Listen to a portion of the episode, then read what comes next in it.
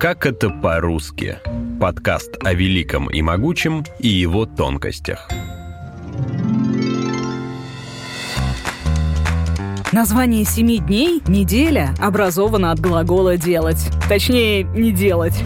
Нож и занозу объединяет общий корень, а все русские слова, начинающиеся на букву «а», вообще-то иностранного происхождения.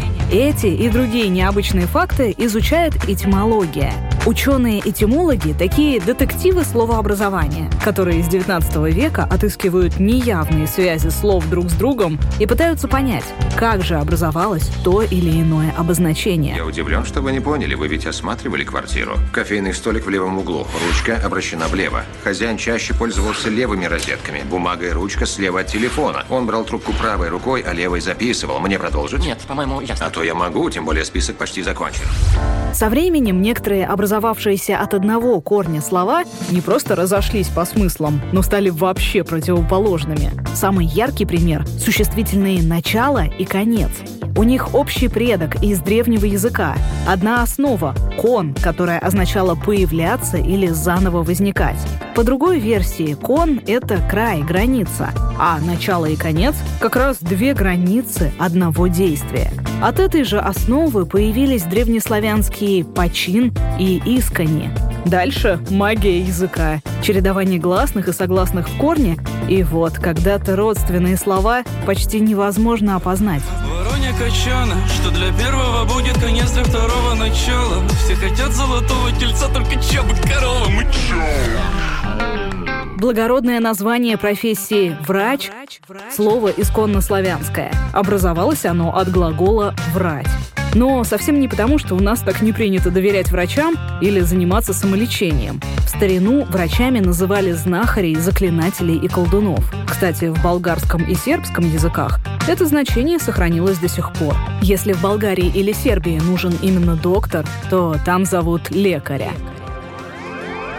Так вот, давным-давно знахари лечили больных с помощью целебных трав и заговоров. У глагола «врать» тогда не было негативного смысла, связанного с обманом. Он значил просто «говорить». И врач в переводе со славянского на русский – это тот, кто заговаривает болезнь. Врачи напишут мне в карточке не в растениях лечение, медикаменты физический труд, а я тонущий в Врач и врать хотя бы созвучны, а вот бык и пчела кажутся максимально далекими друг от друга словами, что по виду, что по смыслу. Но тоже родственники. В славянском языке был такой глагол «бучать», то есть реветь или гудеть. И мычащий бык и жужжащая пчела получили свои названия именно от него. Глагол как бы подражал звукам, которые издают эти животные и насекомые. В древнерусских книгах пчела называлась «бычела», Первой буквой там была «Б». Постепенно звук стал более глухим. Так образовалось современное название. Из этой же гудящей жужжащей семьи слово «букашка». Я думал, думал, я все понял. Оказывается, это неправильные пчелы. Совсем неправильные. И они, наверное, делают неправильный мед. Я, я вниз спускаюсь. Никак не связанные по смыслу ладонь, подол и долина тоже образовались от одной основы – корня «дол». В праславянском языке он означал что-то, расположенное внизу. Ладонь или по старинной версии длань – это низ руки, обращенная к долу часть тела – Постепенно поменялись местами слоги, буква «Д» переехала в центр слова, и мы получили современное название. Долина до наших дней дошла без изменений, что по звучанию, что по значению. Это низкая местность. Ну а с подолом все просто. Это нижняя часть одежды.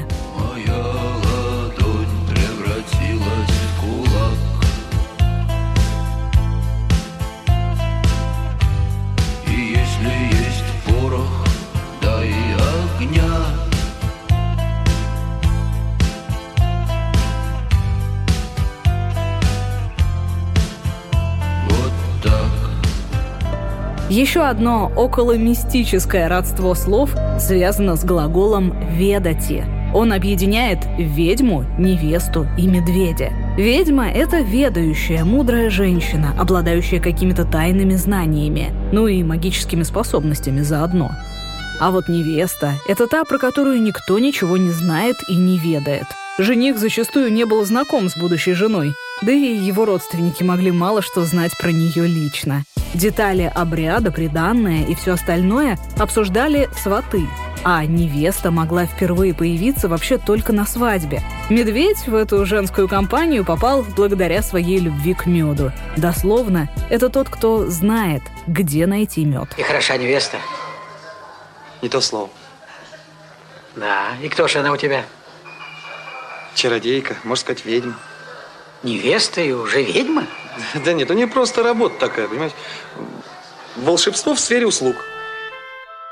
Привычная нам «варежка» — слово довольно редкое. Этимологи шутят, что ее легче связать, чем объяснить, откуда взялось это обозначение. В остальных славянских языках такой предмет одежды называют рукавицами, тем, что защищает руки. Варежка образовалась от существительного «варига», а вот откуда взялось оно – уже вопрос. По одной из версий тут замешан кипяток, которым в старину могли обваривать шерстяные изделия, чтобы те становились плотнее и теплее.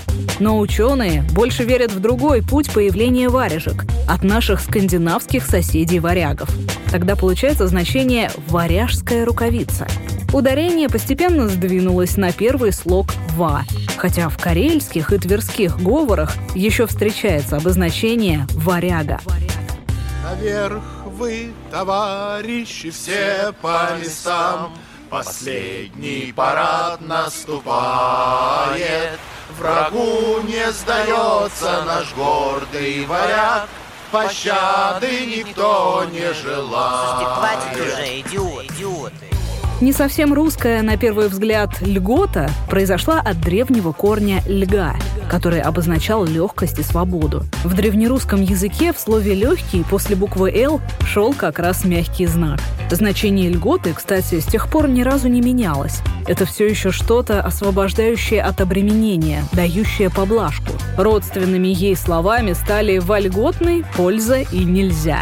Пользой сначала считалось освобождение от чего-либо, но постепенно значение несколько изменилось.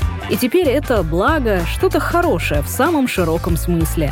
«Нельзя» появилось благодаря приставке «не», то есть дословно это не свобода, невозможность что-то сделать. Но ты сам подумай, какая от этого кота польза? Ну, почему обязательно польза? Какая, например, польза от этой картинности? От этой картинности не очень большая польза. Она дырку на обоих загораживает. Ну и что? И от кота будет польза. Он мышей ловить может. А у нас нет мышей. А мы заведем. Самая первая форма русского хлеба – это калач. Такая круглая булка с ручкой. Калачи было удобно хранить под потолком, где их не достанут мыши, или носить на ярмарку для продажи. Для этого хлеб нанизывали на специальные шесты. А вот почему калач так назвали, до сих пор не очень ясно. По одной версии слово образовалось от основы «кола», что значит «круглый». Это роднит хлеб с колесом. По другому мнению, калач получился от слова «калить», почти что «выпекать». Еще одни неявные родственники – печь и пещера. В целом, традиционная русская печь чем-то похожа на пещеру. Но роднит их не только внешнее сходство, но и общий корень – печь. Пещеры сначала называли печорами. Считается, что в честь большого количества пещер на берегах получила свое название северная река Печора. Дальше уже привычное чередование согласных. И вот у нас есть современные пещеры. Слово «лысый» наши поэтичные предки образовали от той же основы, что луну, лоск и луч. Получается, лысый — это тот, у кого блестящий череп, ясноглавый. Луна, соответственно, значит блестящая на небе, а луч — это полоска блестящего света. Повесил старенький колпак Лысая башка трещит от глупых Тяжкое призвание дурак Врут, кто говорит, что смех полезен Подписывайтесь на нас в социальных сетях ВКонтакте или Телеграме. Эпизоды подкаста «Как это по-русски» можно найти в приложениях iTunes или Google Podcasts, а также на Яндекс.Музыке. Музыке.